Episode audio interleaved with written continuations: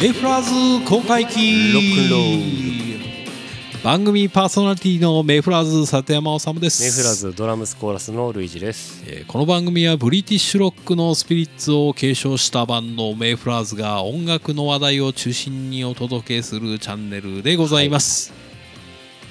えー今回もですね前回に引き続きまして「えー、ミート・ザ・メイフラーズ」第3回目ということ3回でバンドのですね、えー結成が17年。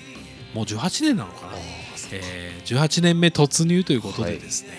えー初めましての皆さんもねたくさんいらっしゃるんじゃないかということで、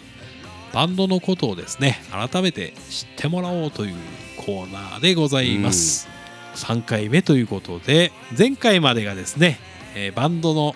主な活動の指針ということで、3つの、えー柱がありますよということでね、え1つ、えー海外に通用する楽曲を作るために結成されたバンドであると。で2つ目が海外のライブもたくさんやってるバンドですよということをねはい。お伝えしたんですけれども本日3回目はですね、えー海外アーティストとの共演多数ということをお伝えしていこうと思いまはいす、そうですね。まあメイフラワーズうん。確かにお思えば共演多いな。うん。ホームページ見てもらったらね今まで、えー共演した方割と、まあ、著名な方だけこう名前を載せさせていただいてるんですけども、えーそれだけでもね多分もう2030ぐらいあるのかな、えーぐらいのバンドさんとですね今まで海外のバンドさん共演させていただいておりまして、えー中でも一番有名なところで言ったらやっぱり全英チャートナンバーワンを記録したあのハリケーンナンバーワンをね、そうですね。えー海外から我々が呼びまして、一緒にジャパンツアーを企画したりとかですね、まああの海外のバンドをですね呼んだりとか、そういういろんな企画なんかも我々メイフラーズで、えーもう長年やっておりましてう、ん。もうたくさんやったよね。そうですね。いろんなことありましたね本当にあん中では。うん。なんか記憶に残ってるバンドとかいますか、そうですね。僕が加入してからうん。のやつでしたらやっぱりあのトルバドールズのマーク・フリスですかね、やっぱり。うん、マーク・フリスですね。ジャパンツアー僕が入ってから一番最初にやった大きなビッグイベントやったんでよく覚えてますね。そうですね。あれは一からですね企画書作ってあのーバンドを呼ぶという海外から我々が企画したアーティストをですね呼ぶということを初めてね、はい。やったアーティストですもんね、このトルバドールズっていうのがねサマーソニックなんかにも出演してすごい人気があったあのイギリス・リバプールのバンドでして、そのバンドのフロントマンのマーク・フリスさんっていう方をね我々が、えーソロアーティストとして、まあ、呼んで、はい。マーク・フリスのバックバンドをメイフラーズがね務めてうん一緒にジャパンツアーを行うってことをやったりとかしたんですけどもね。そうですねあれはもう楽しかったしなんか終わった瞬間にもうなんか電源がプツンと切れましたね本当にっていうぐらいの本当に濃密なあの日々が今も蘇濃ります密でしたね。本当に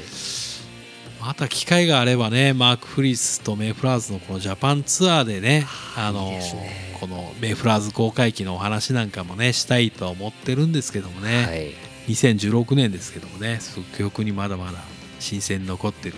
ような企画でしたね、うん僕の中ではそうですね。まあたくさんあるんですけども、やっぱり XTC っていうバンドが僕大好きなんですけども、やっぱそのメンバーのデーブ・グレゴリーさんの来日っていうか、うん。あのバンドがねあのティーンスピリッツっていうバンドさんが来日したヒーローである XTC のメンバーとね 共演できたっていうことなんかもすごくね思い出深いですけどもね。たくさんありますねそう思うと。本当に。いや僕もそのメイフラーズ入ってから XTC 里山さんにね